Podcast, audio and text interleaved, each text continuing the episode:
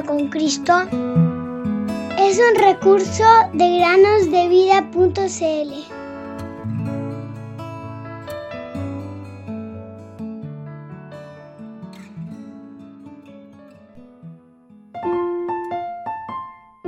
porque nunca decayeron sus misericordias, nuevas son cada mañana, grande es tu fidelidad.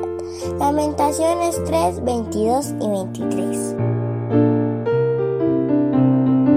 Muy buenos días, queridos niños, bienvenidos una semana más a meditar con nosotros. El día viernes escuchamos la historia de Lidia, una creyente de Filipos que creyó en el Evangelio cuando Pablo y Silas estuvieron predicando allí. Quizá recuerdan cómo Pablo y Silas fueron encarcelados y fueron puestos por el carcelero en una prisión profunda y oscura. Pero a medianoche Pablo y Silas cantaban himnos a Dios, y todos los presos los escuchaban, y sin duda que el carcelero también. Luego de esto hubo un terremoto que conmovió los cimientos de la prisión. El carcelero se llenó de temor, porque pensó que todos los prisioneros habían escapado y sintió que no tenía otra opción que quitarse la vida. De repente, escuchó una voz que le decía, No te hagas ningún mal, pues todos estamos aquí. Esto era un poder mayor que las puertas y cerraduras de la prisión. Un terremoto podría ser un desastre natural, pero esta súplica provenía del hombre a quien él había arrojado allí la noche anterior. ¿Quién podría hacer tal cosa? ¿Quedarse y no correr hacia la libertad?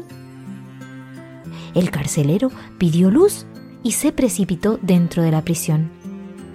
Entonces sacó a Pablo y Silas y preguntó, ¿qué debo hacer para ser salvo? ¿Conoces tú la respuesta? Bueno, tal vez puedes repetirla.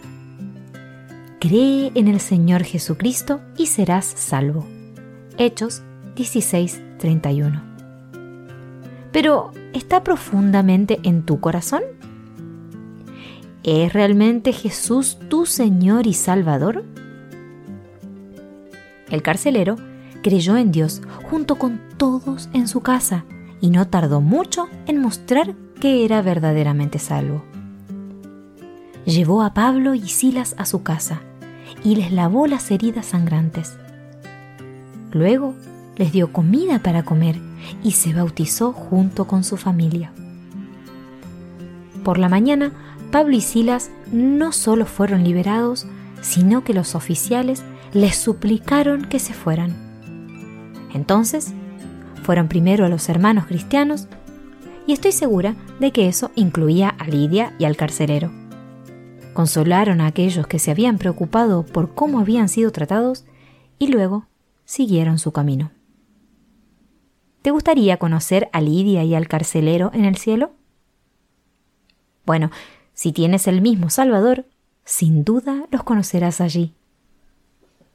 Tanto Lidia como el carcelero quizás se dieron cuenta que creer en el Señor Jesucristo no compatibilizaba con sus negocios. Pero eran felices porque ahora tenían las riquezas insondables de Cristo. Porque la palabra de la cruz es necedad para los que se pierden, pero para nosotros, los salvos, es poder de Dios. Primera los Corintios 1:18 Recuerda que puedes leer esta historia en el libro de Hechos capítulo 16. Porque te afanas hoy por el mañana